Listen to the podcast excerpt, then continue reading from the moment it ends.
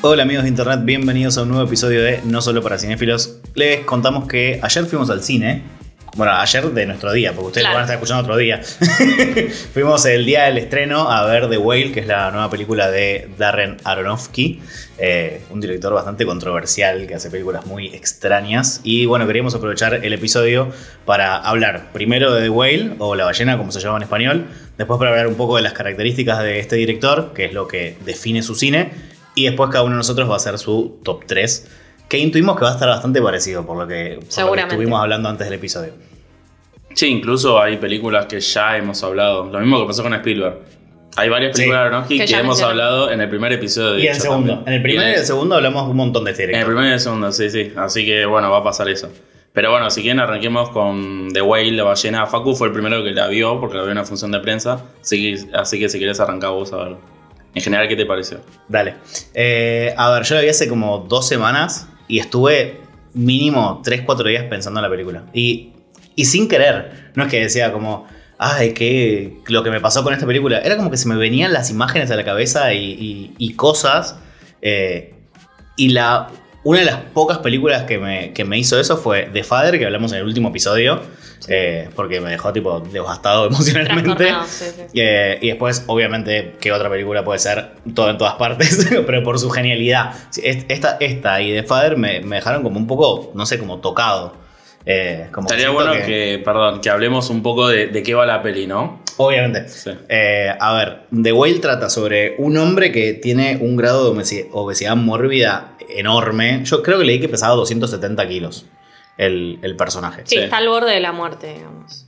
Sí, exacto. En, en- en una de las primeras escenas, él se entera que se está por morir porque obviamente se dejó de estar, nunca tuvo ningún tipo de atención médica. Tiene la presión altísima y ya Sí. es. es eh, nada, le quedan días. Sí, es, es irreversible, ¿no? Sí. no se puede hacer nada, salvo que se someta a algún tipo de, de operación o algo, pero él también se niega. Eh, y él abandonó a su hija cuando tenía la nena 8 años, que la actriz es Sadie Sink, que es la de Stranger Things, que ahora no me acuerdo cómo se llama el personaje. Max. Es Max, Max. de Stranger Things, la pelirroja. Bueno, y él, sabiendo que se va a morir, retoma el contacto con su hija, que desde los 8 años no lo ve. Y la película transcurre toda dentro de su casa. Es, eh, porque está basada en una obra de teatro. Entonces tiene muy poco escenario. Es como eso y el balcón de la casa. Eh, Bueno, antes que hablas de Father, ahí Igual. hay un paralelismo muy grande.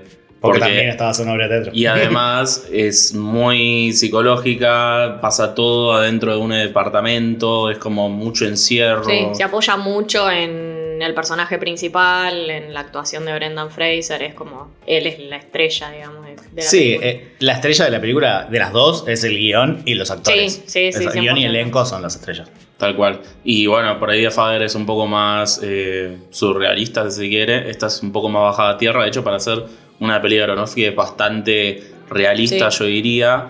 Aronofsky es un director que no es así como súper icónico y, y conocido como Spielberg o Tarantino, que ya de nombre es como que ya él es como conocido a nivel colectivamente popular, digamos. Eh, pero sí, dentro de lo que es por ahí el mundo más cinéfilo, es como bastante, eh, bastante conocido. Y, pero bueno, obviamente este podcast es no solo para cinéfilos, así que le vamos a contar a quienes no sepan quién es, más o menos qué hizo. Sí. A ver, yo creo que capaz no lo conoces de nombre, pero viste películas de él. Porque Seguro. tiene películas muy, muy conocidas. Sí. Entonces voy a leer su, su filmografía, que es chiquita, tiene solamente ocho películas. La primera es Pi, que en español se llama Pi, el orden del caos, que es del 98. Eh, Requiem por un sueño o Requiem for a Dream del 2000, que esa es como, creo que La más La más conocida. la peli sí. que lo puso en el mapa, digamos. Sí. Después tiene The Fountain, que para mí es la película más delirante de él, La- del 2006. la más pedorra. La fuente de la vida. Eh, The Wrestler o El luchador del 2008, la de Mickey Rouge.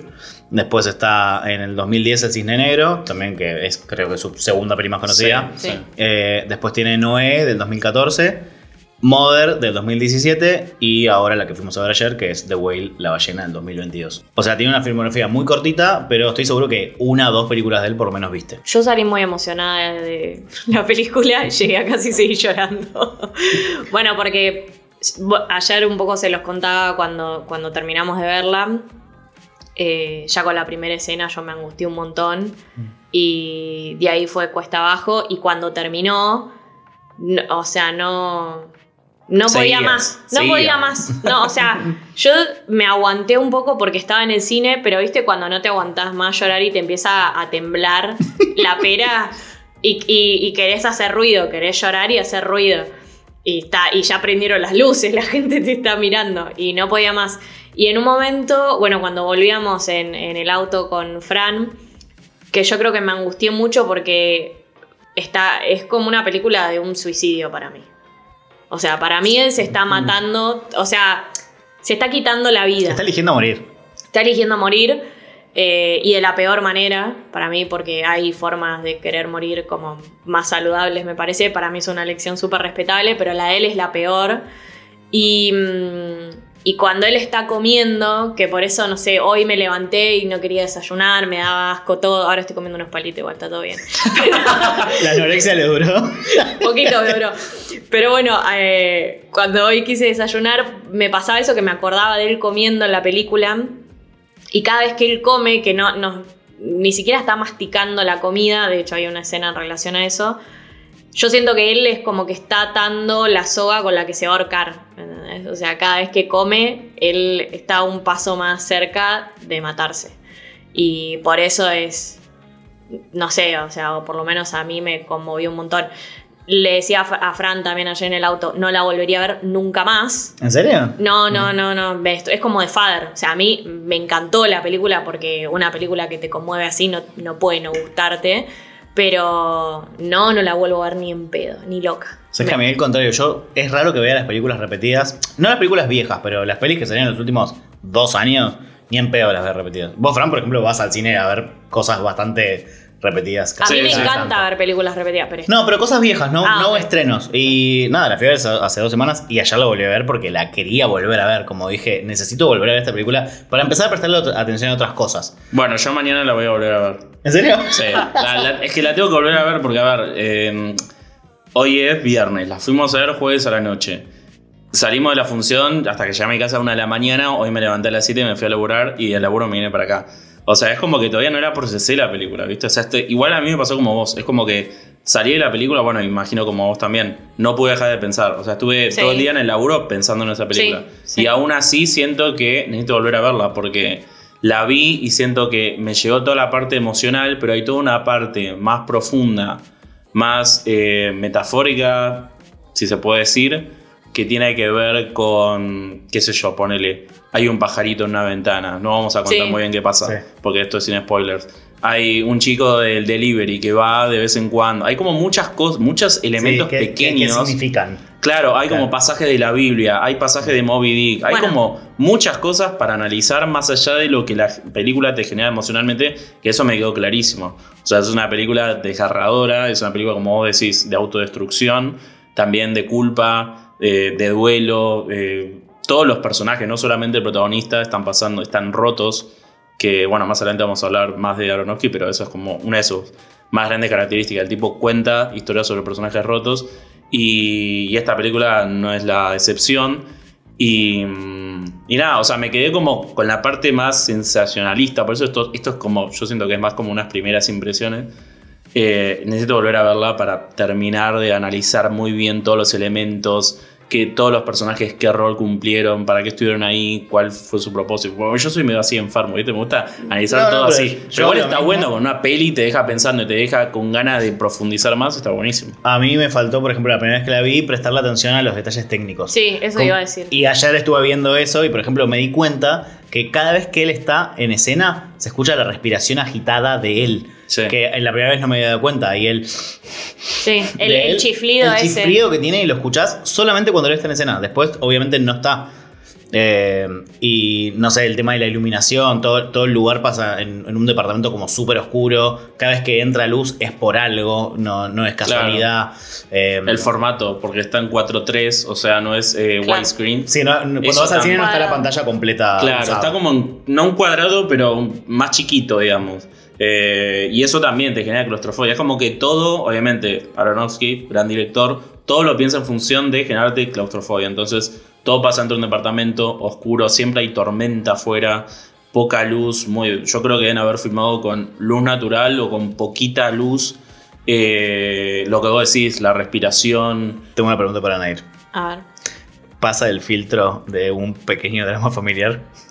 Sí, Y sí. sí, es. Sí, porque lo es. Es. Es, un pequeño es drama un pequeño familiar. drama familiar. Sí. Sí. para mí, bueno, es la historia de una familia. Pasa que hace mucho foco en la historia de él. Es una familia rota. Eh, sí, claro, como él. Pero sí, sí, para mí pasa el filtro, pero no, no es un drama pequeño que volvería a ver claramente, sí. Eh, Sabes que a mí me gusta mucho de la película que te va dando la información a cuenta gotas, ¿viste? Como que no te cuenta todo al principio. Sí. Eh, es, es de a muy poco que vos te, dan- te vas dando cuenta por qué él está así, qué le pasó, por qué se alejó de la hija, por qué llegó a este punto de querer morirse. Eh, y está buenísimo que te vas enterando por otros personajes, no te enteras por él. Mm. Eh, eso es como muy teatro también. Sí, o incluso también eh, que te vas enterando como por las cosas que hay en la casa, ¿viste? Como cuando encuentra la foto, la habitación esa cerrada, como o otros personajes que van hablando, pero por ahí no te lo cuenta él, que para mí está bueno porque no te da todo masticado, ¿me entendés? Es que no- eso es lo que decías, que te lo van dando cuenta gotas y, y- y te hace trabajar a Sí. vos como, como espectador, pero sin necesidad de romperte la cabeza. Es que este tipo de películas siempre pasa que pueden salir muy bien o muy mal.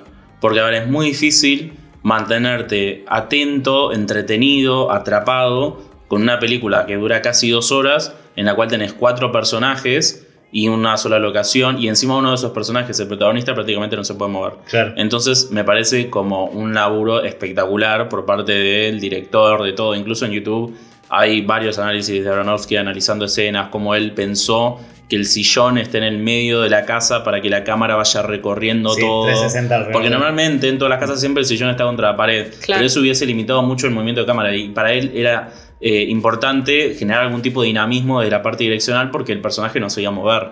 Entonces, eh, como todos esos detalles me parecen como re bien pensados y muy bien ejecutados para transmitir todo lo que Bueno, transmitió. y por, eso también tiene tanto plano cerrado la cara de él, del Sí. actor de Brendan Fraser, que es como, como no se puede mover tanto, eh, eh, hace mucho foco en su cara y en los ojos, que bueno, que también es el póster de la película, Sí. y la cara de él también es como súper impresionante, te, te recontra conmueve. Si les parece, podemos hablar un poco de Brendan Iba a decir lo Sí, mismo. Fraser. hablemos de Brendan. Hay que hablar de él.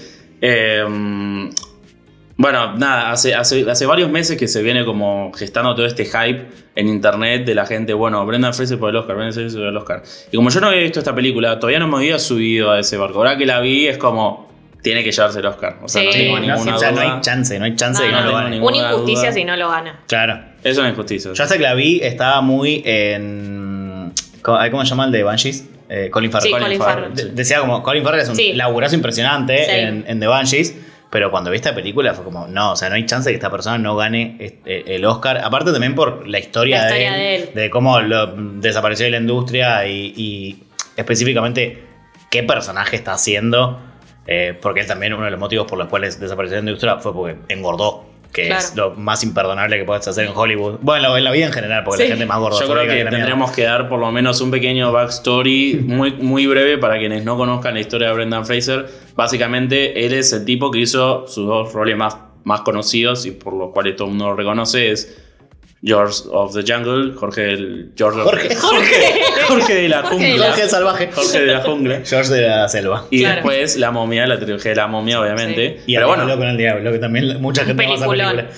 Pero esas películas fueron todas en los 90. ¿Qué pasó Sí. con este Claro. tipo durante todo este tiempo? Bueno, eh, él denunció a uno de los grandes de, de Hollywood. De hecho, era uno de los tipos que encabezaba los Golden Globe. Y por eso fue que se cancelaron los Golden Globe. Pero no vamos a desarrollar demasiado sobre eso. Pero básicamente, él denunció a uno, de los grandes ejecutivos de Hollywood de abuso. Y por eso, él fue enviado a una lista negra.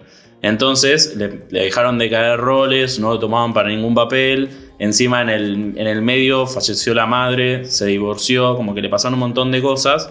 Entonces estaba mal desde el lado familiar, desde el lado de duelo, desde el lado de la carrera. Encima todo ese trauma que te deja, obviamente un abuso, no es algo fácil, lo tenés que sobrellevar. Y, no fue hasta hace un par de años, con todo el movimiento Me Too, que un montón de actrices salieron a, nada, decir su verdad, que la gente empezó a prestarle atención a lo que él había dicho hace años, digamos. Y, y bueno, nada, a mí me parece que esta rol a él le calzó a la perfección.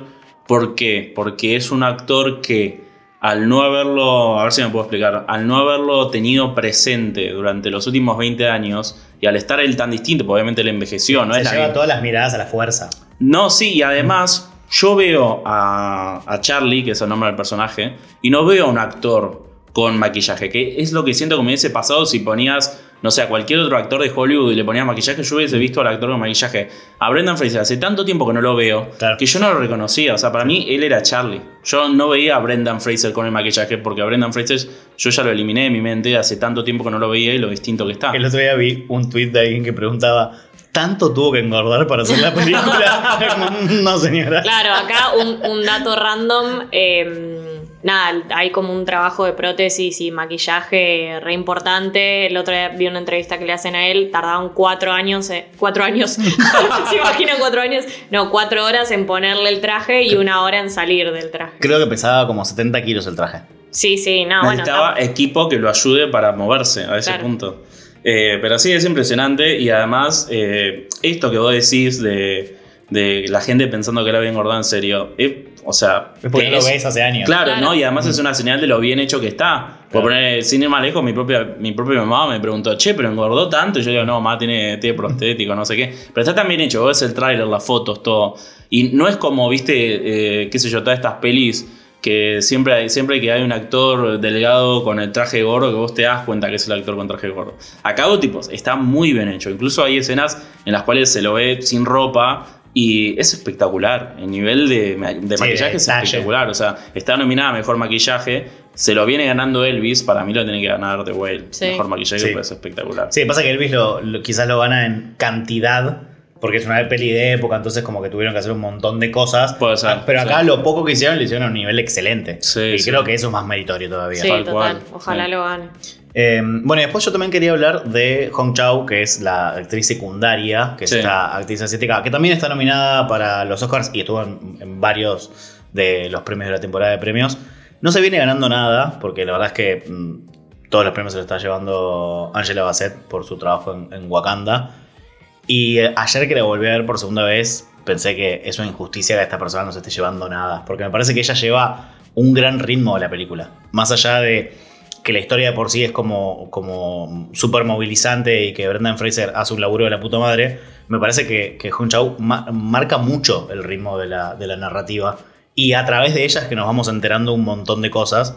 Y, y tiene como un. ¿Cómo se dice? Como una amplitud actoral Sí. de que la, la ves enojada y a los tres segundos está llorando y a los tres segundos se está haciendo fuerte a sí misma. Mucho rango. Eh, Y me parece increíble, posta, me parece una injusticia que, que ella no esté considerada para, para ganar. De hecho, para mí, algo que me pasó con ella, que yo estaba como súper eh, emocionada por, por la interpretación de Brendan Fraser, pero en un momento cuando ella eh, como que lo putea y claro, ella se siente como muy, muy enojada y muy frustrada porque él no hace lo que ella quiere, que es vivir. Impotencia, sí, Claro, impotencia. Entonces, eh, vos lo sentís y digo, ah, no sé, digo, te das cuenta o sentís que ella realmente es amiga y lo quiere vos decís, ¿cuántas veces te ha pasado de querer que un amigo haga Exacto. una cosa y no la hace y vos decís, pero es por tu bien? Ella Eh, representa a la audiencia para mí. Sí, sí. Ella es el 100%. personaje que representa a la audiencia. ¿Por qué? Porque, a ver, la hija es una hija de puta. Todos estamos de acuerdo con que es una forra. O sea, entiendo que esté herida, pero el nivel de Sí, violencia psicológica que tiene con el padre es horrible. Hasta te diría que quizás es uno de los puntos que no me terminó de convencer porque siento que por ahí era demasiado. Eh, Hon Chao viene a ser como. eh, viene a ser como nosotros, tipo. Pero a ver, todavía trata de, de cuidarte, trata de ir a un Es la voz de la razón, Es la ella. voz Sí. de la razón, exactamente. Y sí, la interpretación de ella es espectacular. Eh, Ella es la de- facilitadora de los sentimientos hacia la audiencia. Sí. Como que vos- en el lugar donde vos más te pones es en ella. Es en ella, exactamente, por eso. Y es muy loco porque ella, ponele, eh, me estaba fijando qué otras cosas había hecho y había estado en The Menu, ponele.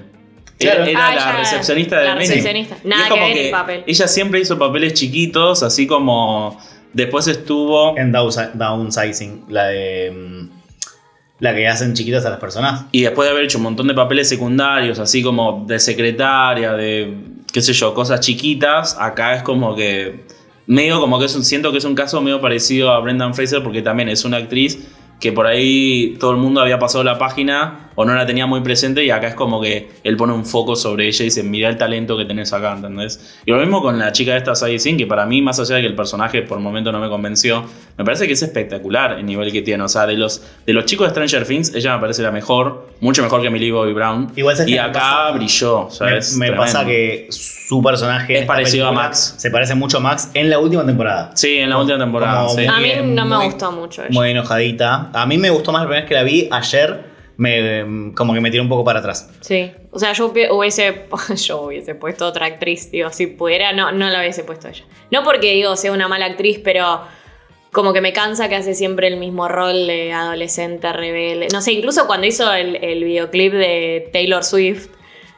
Tiene, un- sí. Claro, tiene un personaje bastante similar. Sí, igual capaz no es culpa de ella, ¿viste? Claro. no, obvio, es termina eso. cayendo ahí. Sí. De hecho, eh, yo estuve viendo en una entrevista que Sadie fue de las primeras que, que Darren casteó. La vio en la segunda temporada de Stranger Things y ahí fue que la- le tuvo el ojo. Wow. Después se dio que en la cuarta. Sí, porque esta peli Darren la, la viene pensando adaptar hace 10 años. O sea, él vio esta obra de teatro en Broadway en el 2012 y hace 10 años que está pensando en hacerla. Pero le costaba encontrar un actor que estuviese a la altura, digamos. Pero en el medio fue encontrando, fue armando su cast, digamos. Y Sadie fue una de las primeras y la vio en la segunda temporada de Stranger Things. Y después se dio que Max en la cuarta de Stranger Things tenía un papel así como de rebelde. Pero en realidad fue pura casualidad. O sea, a mí me parece que la chica, por, por tener la edad que tiene y la poca carrera que tiene, es espectacular No, lo que para hace. mí ella es re buena No te digo nominada al Oscar. No, nominada al Oscar no, pero No, no. me parece que estuvo bastante bien, qué sé yo. A mí me pasó que cuando la fui a ver a la función de prensa, hasta ese momento solo había leído cosas buenas de la película. Y entre las dos semanas que la fui a ver a la función de prensa y ayer que la volvimos a ver en el cine, empecé a ver un montón de gente del círculo cinéfilo que la, la empezó a ver y empezó a hacer eh, reseñas. Y empezó a, a ver como mucho sentimiento encontrado. Como Sí. mucha gente que decía, esta película me, me destruyó, me hizo mierda. Y otros como eh, que sentían que la película a propósito los había querido hacer, eh, hacer Como mierda. golpe bajo. Como muy golpe bajo. Que a mí no me, a mí no me parece que es un golpe tampoco. bajo ni en pedo. No me parece que, que se regodee en el morbosismo, de, en la morbosidad, ¿viste? De la persona gorda que se está muriendo. Leí mucha gente que decía que tenía un mensaje gordofóbico que para mí Sí. tipo nada que ver. Nada que ver. Nada que ver. Nada que ver. No, de hecho ellos, bueno, lo- me estaba viendo una entrevista que le hacen a Brendan Fraser y ellos eh, se asesoraron con una, con una institución que, bueno, visibiliza a la gente con, con, eh, obesidad mórbida. Y de hecho dicen que superaron, como que más gente empezó a consultar esta institución a raíz de la película. O sea que ade- además está haciendo un bien, digamos. Entonces ellos además están súper asesorados y, y por eso la, la sentí como na- natural, no sé, no, no sentí que fuera ni forzado ni... Sí, ni, ni hortiva, digo, ni... ni, ni un- Sí, el mensaje no es no seas gordo porque te vas a morir. O sea, ni, Claro. ni, ni de Nada, casualidad. No, y para mí se entiende que es una enfermedad. O sea, yo lo Claro. veía y veía una persona adicta. En vez de estarle dando la droga, le está dando la pizza, Sí, es exacto. Es cuando, cuando él está comiendo es eso, es como un, es como en Requiem cuando se está inyectando, es lo mismo para mí. Sí, es exactamente lo mismo. Y a mí me parece que la película no solo no es gordofóbica, sino que es todo lo contrario. ¿Por qué? Porque como yo antes decía, ¿cuántas veces hemos visto actores delgados con traje de gordo haciendo un papel ridículo? Es como que los gordos en Hollywood siempre son personajes ridículos de chiste o personajes secundarios que están ahí para hacer una broma. Es como que, ¿por qué un personaje gordo no puede ser protagonista de una película? ¿Por qué no puede, no sé, por qué ver a un gordo bañarse es morbo y ver a una persona delgada bañarse no lo es? O sea, eso, eso ya, que la gente lo tilde de morbo y que lo tilde de algo así, ya está hablando un poco de una gordofobia interna, me parece a mí, porque en realidad lo único que estamos haciendo es ver a un gordo en la vida real, tipo, cómo, cómo todo, toda todas las dificultades que tiene que atravesar. Entonces, eh, me parece como súper valioso y súper interesante y súper importante que veamos todo eso, porque si no, todos nos quedamos con, qué sé yo, el- eh, Jonah Hill siempre haciendo de gordito boludo en todas las páginas, en todas las películas de. Y entonces me parece como, nada, eh, increíble lo que hicieron acá. Hoy, pensando en la película, me acordé de algo que lo, lo había borrado mucho de mi memoria, pero yo cuando era chico vivía en un edificio tipo muy grande y vivía ahí hasta los 23 años. Y más o menos cuando yo tenía 6, 7 años habrá muerto mi vecino de enfrente. Y mi vecino de enfrente era una persona con obesidad mórbida, pesaba casi 300 kilos, o sea, como este tipo. Claro. Eh, y claro, como pasó cuando yo era muy chico, como que lo, lo terminé borrando. eh, Lo que pasó es que nada, la mujer se fue a comprar al supermercado y cuando volvió lo encontró muerto porque se murió de un infarto el tipo tenía años que no salía de la casa y que ni siquiera se levantaba de la cama. Eh, obviamente estaba como súper deprimido, como todo lo mismo que le pasa a Charlie, como está súper dejado. eh, y lo que pasó es que cuando se murió, los bomberos no lo podían sacar porque el ascensor no soportaba tanto peso y tuvieron que tirar la ventana de la casa y sacarlo Me- con una grúa. Me contaste esta historia. Bueno, lo Sí, tuvieron que sacar con una grúa. Ah, Veíamos, yo vivía en un sexto piso. O sea, imagínate subir una grúa hasta el sexto piso para sacar una persona. A todo esto, mi casa llena de bomberos y policías hasta la madrugada. El tipo se murió no sé, a las 11 de la mañana. Todo, todo el día. Y tipo, empezaron a venir noticieros. Porque obviamente se empezaron a, a- Empezó todo el morbo de, che, se murió este gordo gigante que no lo podemos sacar por el ascensor y tenemos que sacarle una grúa y obviamente todo el barrio mirando afuera. Y bueno, y nada, mientras lo estaban sacando con la grúa, la grúa se rompió. Ay, no. Y tuvo que venir otra grúa a sacar al tipo de una grúa a otra para poder llevárselo. Obviamente después tuvieron que hacer un cajón especial. Y nada, fueron como días y días y días de la madre, eh, de, de, perdón, la familia eh, lidiando con eso, la mujer tratando de que su suegro, o sea, la mamá de él, no lo vea en la tele. Y era un show mediático de pura morbosidad, porque, viste, No- nadie se preocupaba porque el tipo... Era un cadáver, pero era una persona hasta hace un par de horas. Claro. Y, y para todos era como una, Un espectáculo. era un espectáculo de circo, ¿viste? Sí, Eh, incluso para los vecinos que lo, lo habían conocido cuando él no era tan gordo y que conocían a la mujer y a la hija, eh, estaba todo el tiempo el vecino, ¿viste? Que se quería meter en la casa para verlo muerto, para ver cómo lo sacaban. Y era como un- un- una cosa muy desagradable que obviamente yo era muy chico, no tenía la capacidad de analizar lo que estoy analizando ahora, eh, pero no, no se me hizo pensar mucho eh, en, en esa historia de la película de ayer. Es que eso es lo que pasa con la gente obesa y sobre todo con la gente obesa eh, en gravedad, que la gente deja de verlos como personas y los empieza a ver como criaturas. Y, y mucha gente decía, no, eh, de hecho he visto comentarios, hay críticas a The Whale, decían, no, porque lo muestran como un monstruo, como algo grotesco. Y yo digo, no, así lo estás viendo vos, o sea, es un tipo. La idea de la película es que vos justamente profundices en ese tipo que discriminas y entiendas cuál es su situación y por qué está así, y que tiene sentimientos y que tiene, y que tiene todo un trasfondo, ¿entendés? Que no es solamente un monstruo para que vos veas en la tele y te caes de risa, ¿entendés? Entonces, por eso me parece que es muy interesante y muy profunda y válida la película. Por todo, por todo lo que vos decís, y para mí es súper válido eso porque eh, tiene que ver mucho con lo que decíamos antes de, de esto, de, de reivindicar un poco, no hacer gordofobia, sino todo lo contrario. De hecho, tampoco hay muchas películas que hablen de este tema. O sea, ¿cuántas películas conocen que hablen de la obesidad Nada, por eso. Y No. siempre que hay un gordo en Hollywood es lo que yo Sí, te un digo. chiste. Un chiste. No, y también eh, pasa que siempre que hay un gordo en una película, su, su temática tiene que ser que es gordo. Claro, o sea, sí. tiene- siempre es como que está batallando contra el peso. Nunca es tipo, quiero, quiero ser cantante. No, tipo, siempre, siempre tiene que, que, eh, girar alrededor de eso. Bueno. Lo, lo mismo pasa con las personas trans, obviamente. Total. Otra cosa que para mí está buena de la película, eh, que no, digo, obviamente que es su, su, su historia, es su vida terminando, pero está bueno que ves otro lado de él y a mí me gustó mucho que muestren su lado profesor y cuando él da clases o toda la parte de la lectura, que él está siempre revisando los libros, esto de que le hace, hace tanto foco en los ensayos, bueno, que al final tiene como una develación de, de ese ensayo que lee todo el tiempo, que es de Moby Dick. Eso me pareció como muy lindo, si bien, digo, después también tenés la Biblia, que es otro libro, y también hablan de- de la Biblia como libro. Me pareció interesante como conocer ese lado B de él como profesional, porque también era, bueno, una persona así de qué trabaja, qué hace, Claro, Pobre, no se puede ni mover. Sí, sí, tal cual. Y además eh, también me parecía muy interesante que el tipo siempre hacía foco en la sinceridad. Él decía, escriban algo honesto, escriban algo honesto. ¿Por qué? Porque él sentía esta culpa de haber vivido una mentira, como enclosetado la mitad de su vida. Y, y bueno, es como, no, no quiero espolear porque, bueno, es como que varios personajes tienen ese conflicto. Eh, entonces me parece como súper interesante eso también, digamos. Como cómo juega con el tema de la honestidad, digamos. Bueno, y para ir terminando, quería contar que a mí me escribió por lo menos hoy un montón de gente, eh, pues la peli se estrenó ayer, y me empezó a preguntar cómo sale la reseña o eh, la voy a ver. Y la respuesta es sí, vayan a verla. O sea, no importa si la, después la vas a amar o la vas a odiar, es como la tenés que ver. Es una peli que hay que ver y para mí hay que verla en el cine, como súper metido en la historia. eh, porque te guste o no, es una peli que te va a movilizar.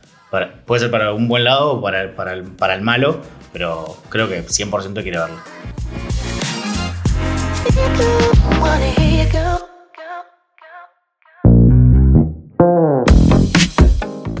Ahora vamos a hablar de las características del cine de Aronofsky, porque tiene películas que son como muy diferentes entre sí, con temas muy, muy diversos, pero creo que es muy fácil darte cuenta cuando estás viendo una película de él. Sí. ¿Qué, ¿Qué, creen ustedes que son esos elementos? Para mí que hace como mucho foco siempre en un personaje, como mucho desarrollo. Por ahí la excepción sería Requiem, donde tenés distintos protagonistas, Sí. pero que todos están atravesados por, por el tema de la droga, por eso hace como mucha pantalla partida en Requiem. Pero después, por ejemplo, de Wrestler, Cisne Negro, bueno, de Whale, Noé, eh, Mother, tipo, mucho foco en el personaje principal y en el punto de vista de ese personaje Sí, en su psicología, en la Sí. psicología de ese personaje. Porque son películas muy mentales. Sí, sí, súper. Sí, y son películas que de alguna manera eh, vienen a, de alguna manera, mostrar como ese lado de la humanidad que la gente no quiere ver, ¿viste? Por eso esas las películas de Aronofsky siempre tienen como una crítica dividida, que es lo que pasó en The Whale, básicamente. Son Eh, incómodas. son películas que la gente no quiere ver, porque Sí. obviamente vos no querés ver el lado feo o no tan lindo de la humanidad, el lado oscuro. Pero es súper interesante que el tipo se anime a hacer eso. O sea, me parece un director súper valiente. Porque no es fácil hacer todas estas películas y seguir haciendo eso y no caer en, bueno, se ve que a la gente no le gusta, trataré de hacer otra cosa. Y que de hecho yo creo que debe haber pasado eso con sus películas más flojas como Noé. Ponerle Noé es una película que él quiso tomar un cuento de la Biblia y hacerlo como una aventura. Y es como que casi ni tiene personalidad de Aronofsky. Yo creo que el tipo después de tantas críticas dijo, bueno, vamos a una... Y, y ahí perdió su esencia. O sea, su esencia y donde él más brilla es eh, paradójicamente en la oscuridad. Cuando él quiere mostrar toda esa parte oscura de la humanidad. Personajes rotos. Y, y lo hace, claro, con personajes rotos y como decís, siempre se enfoca en personajes. Entonces, todos sus personajes son estudios de personajes y, y que están atravesando algún tipo de adicción o algún tipo de depresión. O sea, hay mucha salud mental en todas Sí. sus películas. Y, y también siempre busca historias como muy singulares. Él nunca te va a contar la historia de una mamá yendo a buscar al hijo al colegio. No. Busca algo como re específico, tipo el luchador, la bailarina de ballet que quiere entrar en esta obra específica. El Claro. tipo como una obesidad mórbida. El tipo, un grupo de gente que son todos drogadictos. Como que nunca te cuenta una historia con la que vos te podés llegar a sentir identificado. Pero al mismo tiempo, a través del el- el estudio de personaje y la exploración, es donde vos te podés poner en el lugar. Como que te genera, una, te genera una empatía con algo que vos no vas a vivir nunca en tu vida. Después, otro elemento que yo noté mucho es que a los actores les exige un montón. Tienen papeles como de exigencia como muy física eh, en, en casi todas sus películas. Eh, Sí, todos se tienen que preparar un montón para hacer. Tipo, estás. Bueno, el otro día estaba leyendo que Natalie Portman tuvo un año tomando clases de ballet que se pagó ella, además.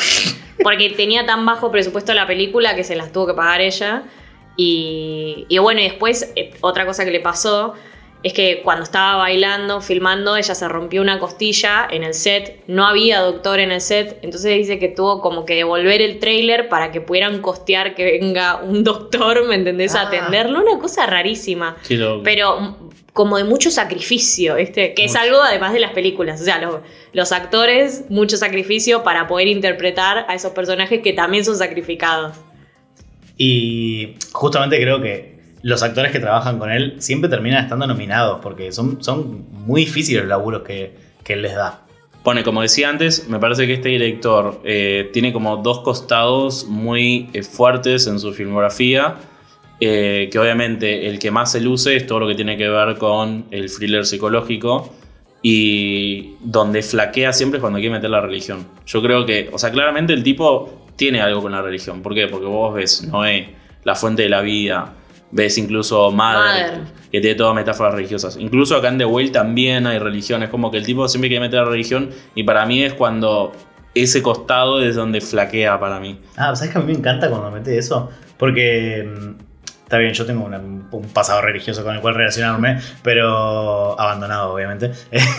Eh, pero no, no sé, siento que él no, no le mete tan a la fuerza, como que es una, es una crítica a la religión lo que hace. Lo hace constantemente y de una forma como muy exagerada y muy oscura y muy retorcida, pero a mí por lo menos me, mm, tiene como un efecto entre sorpresa y shock que a mí me copa. De hecho, en Mother es donde más se nota que critica la religión, porque es, bueno, véanla, ¿no? Mm. Pero es un poco la relación entre Dios y la madre naturaleza, digamos, y cómo como sociedad hacemos mierda todo eso. Sí, si tuviese que decir en qué película mejor sale parado eso, para mí es en Mother, porque, porque en Mother justamente hay un balance entre estos dos aspectos que yo digo. Está el aspecto de tensión, de personaje, de psicológico, de, de meterte a vos en la piel del personaje, todo lo que veníamos diciendo que tiene que ver más con una parte más emocional. Y, y de, por detrás de todo eso está el mensaje religioso. ¿Entendés? Eh, quizás no funciona tanto cuando es una película puramente religión. Igual yo Claro. La Fuente de la Vida no la vi, pero tengo entendido que es tan volada que Sí, no se entiende y entonces no termina funcionando. Y Noé, todo lo contrario, es como muy básico y no, no sé, es como. Tengo una, pre- una pregunta para hacerles. ¿Cuál creen que es como la película más representativa de Aronofsky? O sea, ¿cuál dicen esta es la película de Aronofsky? Eh, Para mí, la película que está en el primer puesto de mi top, pero. No, pero no, si yo no te estoy preguntando cuál es la mejor película de Aronofsky. Claro, yo te estoy o sea, ¿cuál preguntando cuál es la más representativa de él. Como si yo te dijera la de James Cameron, no la mejor, sino la, la que vos sentís que lo identifica. Como si te dijera de Tarantino, Sí. capaz que es Pulp Fiction, pero no sé. sí, ¿Cuál es la Jurassic Park? De... Claro, eso. ¿Cuál es la Jurassic Park de.? Sí, para mí es Requiem por un sueño. Para mí es es Requiem, primero porque es la que lo puso en el mapa y segundo porque es la que creo que más temas de los que a él le gusta atraviesan y en la que más él se hace notar como director. Porque a mí, a mí, por ejemplo, me pasa mucho que con alguna de sus películas me doy cuenta que es él por los temas que trata la película, pero no en el trabajo de dirección. Por ejemplo, en The Wrestler siento que la podría haber dirigido cualquier otro director, esa historia. Eh, incluso The Whale me parece un peliculón, pero y me doy cuenta que es una peli de él por los temas que trata, pero un, director con una buena experiencia, o sea, un director de renombre, podría haber dirigido una película muy similar. Para mí yo iba a decir Mother, pero ¿saben por qué? Porque yo siento que el chabón es un chabón muy oscuro, muy oscuro. Bueno, la peli va increyendo y después termina siendo un infierno. Y yo creo que el chabón está súper obsesionado con el infierno y la incomodidad y, y como esto que vos decías del thriller psicológico, Fran, pero también con algo del terror, porque tiene como algunas escenas que están como ahí cerca del terror. Es un terror realista, digamos. Sí. Un terror de la vida real. Tal cual. Y o todos, esa escena que se hizo súper viral de todos agarrando el bebé como si fuera el delfín de, Sí. De. Santa Teresita. Pará, esto saben, dato, en una de las entrevistas que, que le hacen, dice, estuve inspirado en el delfín de Santa Ay, Teresita. no, Chicos, se no. lo juro, se lo juro por Dios lo dice. Y no dice en Argentina, dice en Latinoamérica. Y en el video hacen un graph y ponen en Argentina, en el año. O sea, nos queman a todos los argentinos. Ay, no, es no. tremendo. Es que a mí el delfín de Santa Teresita me parece un mártir de la sociedad. Lo deberíamos tener en un billete. Sí. O sea, sacan el hornero y pongan el delfín. Pobre delfín. Bueno, Sí, es verdad. Ahora que lo decís, te- tengo recuerdo de que, de que dijo eso. Horrible, pero bueno. sí. Por eso me parece que lo, lo representa porque arranca como. Hace mucho foco en el personaje principal, en las caras de Jennifer Lawrence, como a nivel técnico siento que lo representa y después a nivel oscuridad. Porque es la más exagerada. Es la más Es la peli exagerada, más exagerada sí. porque, porque tiene cero base en la realidad también. Claro. Es una fantasía total. Una fantasía horrenda. Es un, Horrible. Es un viaje de Pepa vencida. Una fantasía que, que is happening. O sea, está, Sí. está pasando esa fantasía. ¿Sabes que yo pensé que era de Escorpio? Porque es tipo muy escorpiano. Ah, ¿no pero no, es de? Acuario. Es de Ah, Acuario. qué Igual tiene, debe tener una luna en Escorpio. O sea, yo no lo sé, pero lo, lo afirmo hoy en día, acá, en vivo, que esa persona tiene luna en Escorpio. Está como súper obsesionada además con la muerte también. Sí, sí, por eso. O sea, los temas que toca son demasiado maquiavélicos, retorcidos. Eh, bueno, mm, los temas que trata son siempre eso, ¿viste? Como la obsesión, la muerte, las drogas, la perfección, la oscuridad mental, eh, la depresión, la religión. Son todas, todas sus películas las ves y siempre tratan de esos temas. Sí, pero a mí me parece que lo interesante de su filmografía es que mucha gente a Darren Aronofsky lo relacionan con películas de- que son feas de ver, que son difíciles, que hay dolor. Pero para mí lo interesante es, bueno, ¿qué hay detrás de ese dolor? ¿Por qué el tipo te está mostrando ese dolor? ¿entendés? Y siempre todas las películas te muestran eso, pero tienen un mensaje positivo por detrás. The Whale para mí termina de una manera medio positiva, por más que sea horrible, digamos.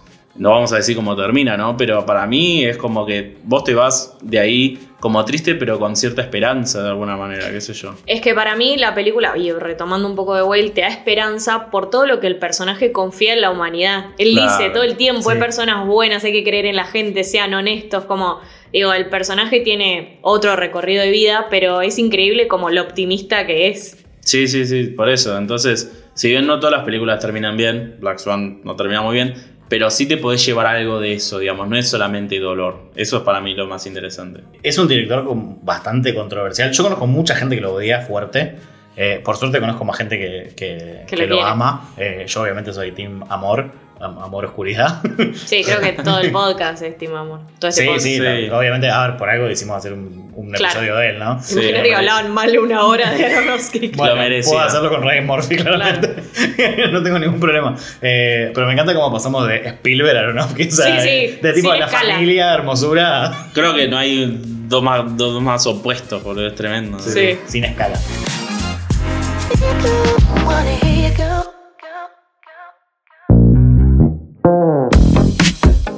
Y para ir terminando, vamos a hacer nuestro top. Como les dijimos, ya hablamos un montón de las películas de Aronofsky, o sea, no solamente en este episodio, sino en, en el episodio 1 y 2 del podcast. Así que simplemente vamos a nombrar y por qué hicimos esta selección. Franco.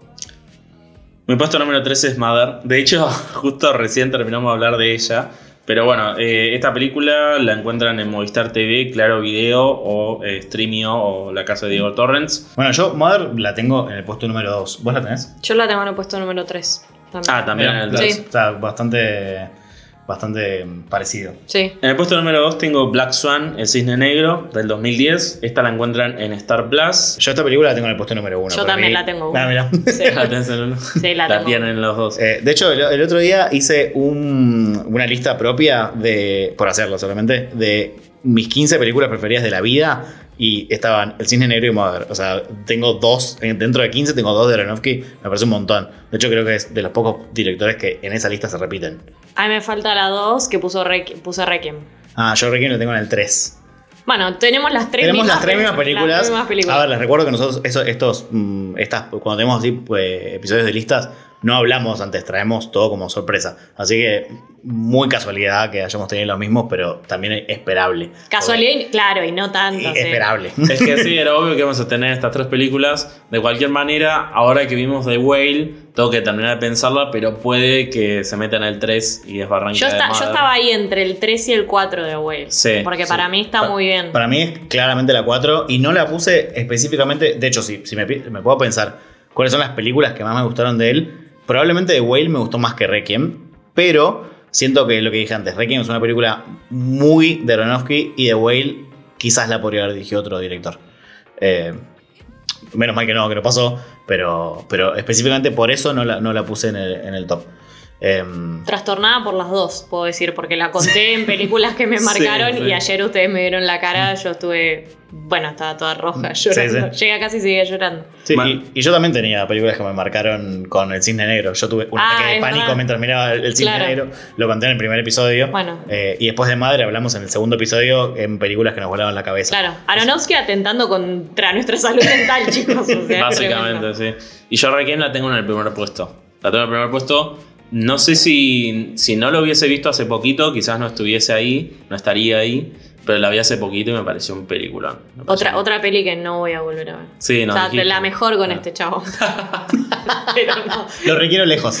No, igual el Cisne Negro la volví a ver el fin de porque es una peli para, para volver a ver. Sí, Y- esa la podés soportar, digamos. Sí, me encantó, me parece increíble. También porque al ser la más fantasiosa me parece que es más digerible.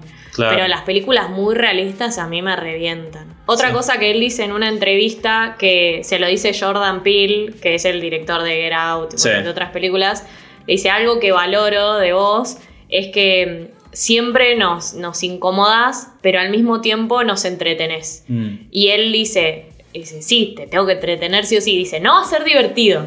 Dice. No va a ser divertido, pero te va a entretener. Sí, sí, sí. bueno, ese es como el concepto de entretenimiento también.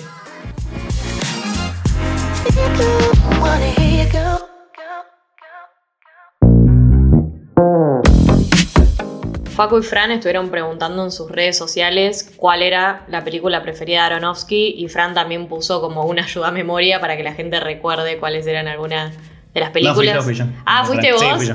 Ah, bueno, bueno, fue Facu. Facu, ¿querés contarnos qué, qué dijo la gente? Ari La Ferriere, Belu Kun Jime-DP3 dijeron Requiem for a Dream, que es la peli preferida de, de Franco. A ver, la mayoría de las personas que me respondieron respondieron las mismas tres que nosotros. Sí, obvio. Eh, por ejemplo, Ayelen Roth puso de Wrestler, que nosotros no la, no- casi que ni hablamos de la peli. Eh, Igual véanla, está buenísima. de Está a mí me gustó. Otra que vi hace poco por primera vez y hay mucho paralelismo con The Whale. Después CDS 2390 dice The Whale, hermosamente triste. Me encanta porque esta persona me escribió que la vio esta semana. Eh, Y ya es su peli y ya preferida. es su peli preferida. Eh, Rosia, Rosy Ártica G dice, qué difícil, pero estoy entre de, de Black Swan y de Wrestler. Y ahora The Whale. Yamil 2017 me puso El Cisne Negro, me parece perfecta. Guión impecable, junto con una edición y musicalización hermosas. Santi Cavizo, también Black Swan. Solar Juaco, El Cisne Negro, la temática me parece espectacular. Y ni hablar de la actuación de Natalie Portman. Ese galáctico dice, Mother me dejó muy de cara. La sensación de incomodidad y de que todo se desmadra está muy bien. Después, Natina.arte, Emma.tonso, Paula Capelán, eh, Josema Josema y M Celeste B, todos dijeron el cisne negro. Eh, en mi Instagram ganó fuerte el ¿Qué- cisne esa, negro. quién ganó? Sí, el cisne negro, En el mío también Cisne Negro está medio peleado con Mother. Acá Jonathan de, de Punto de Aliado me puso sin duda Mother. Porque me encanta el clima incómodo y tenso que genera. Además al final te vuela la cabeza y te deja reflexionando por la simbología y analogías con la religión. One, two. Y eso fue todo por hoy, amigos de internet. Les agradecemos muchísimo por escucharnos y les recordamos que lo que más nos sirve a nosotros es que nos ayuden calificando el podcast en Spotify. Nosotros recomendamos cuánto. Cinco estrellas. Ok, O tiro en la rodilla. muy bien.